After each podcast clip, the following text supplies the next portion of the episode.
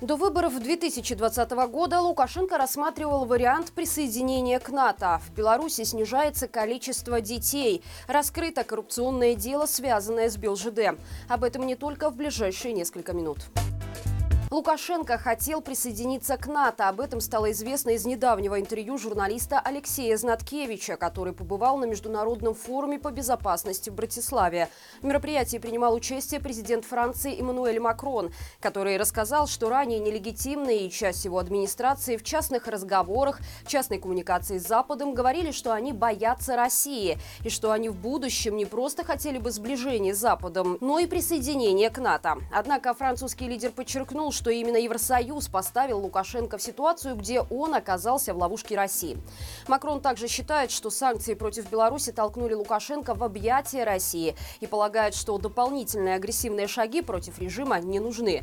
Но давить на нелегитимного все же нужно, считает политик, чтобы тот не вступил в войну. Заявление президента Франции прокомментировали ряд независимых экспертов, которые во многом сошлись во мнении, что в объятия Путина Лукашенко прыгнул добровольно. Что касается войны, то в нее Беларусь не вступила не потому, что так хочет Лукашенко, а потому, что Россия пока не считает это необходимым, и санкции на это решение не повлияют.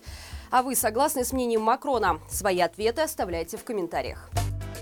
В Беларуси снижается количество детей. Только за прошлый год на 20 тысяч рождаемость при этом продолжает сокращаться уже шестой год подряд. Такие данные привел исследовательский центр «Бирок». Усложняет оценку то, что Белстат еще в 2020-м перестал публиковать данные на эту тему. Однако специалистам удалось установить объективную картину. Снижение рождаемости в стране началось еще с 2016 года, а к 2019-му этот показатель достиг исторического минимума за все послевоенное время. Одной из причин этого процесса называют сокращение численности женщин репродуктивного возраста. На снижение количества детей, проживающих в стране, по понятным причинам сказалась и миграция семей из Беларуси. Серьезные экономические последствия от этого начнут ощущаться позже, когда нынешние дети вырастут и выйдут на рынок труда. Через 20-25 лет еще острее окажется нехватка рабочих рук, что негативно отразится и на пенсиях белорусов. Вынесен приговор по делу о взятничестве в Минском отделении Белорусской железной дороги. На скамье подсудимых были экс-начальник столичной дистанции гражданских сооружений, а также директора двух компаний, которые и платили чиновнику, чтобы тот выбирал их фирмы для проведения клининговых и строительных работ. С 2021 по 2022 год ему дали взяток на 66 тысяч рублей.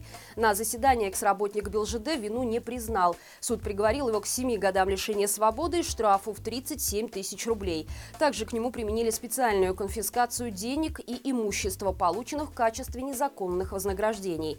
Доход государства взыскали 54 тысячи рублей. Дававших взятки женщину и мужчину суд приговорил к двум с половиной и трем годам домашней химии, но по амнистии обоих на один год освободили от наказания. Учителям разрешили питаться в школьных столовых. Теперь по закону работникам государственных школ, детсадов и подобных им специальных учреждений будет предоставляться одноразовое питание за полную цену порции одного обучающегося старшей возрастной группы. Есть возможность получить разрешение на то, чтобы деньги за питание высчитывали из зарплаты. Такие меры понадобились после скандала в начале года. Учителя пожаловались на запрет есть в школьных столовых, который был введен в 2022 году из-за того, что обед обеды там предоставлялись по льготным ценам, рассчитанным на детей. Минобразование тогда обещали, что стоимость школьных обедов пересчитают для педагогов с учетом возмещения некоторых затрат на приготовление блюд, например, стоимости электроэнергии или части зарплат поваров.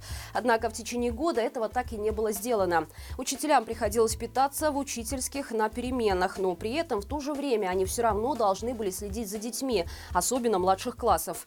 Более того, как оказалось, не во всех школах есть специально оборудованные общественные места, чтобы разогревать собойки. Политзаключенная Оксана Зарецкая более трех суток находилась в коме. Как сообщает правозащитный центр «Весна», это произошло в марте текущего года после оглашения приговора. Ее отправили в больницу, но уже через некоторое время вернули на Володарку.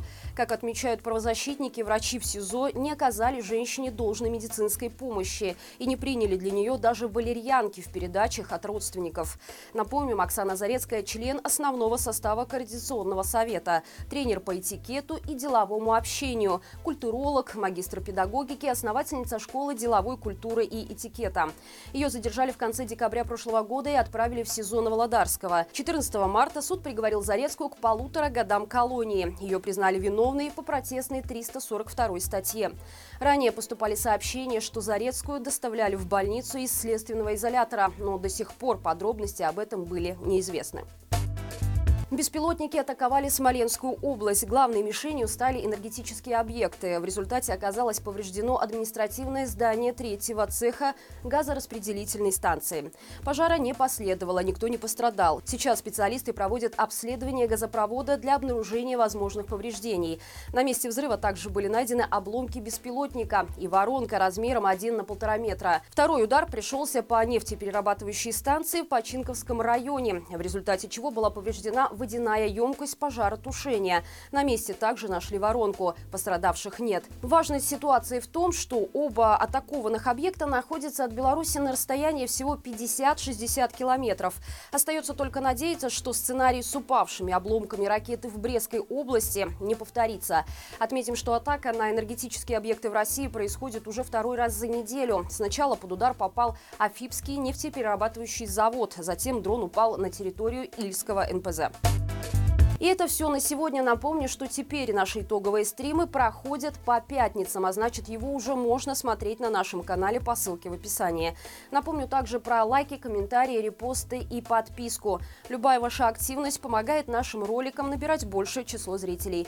Хороших всем выходных и живи Беларусь!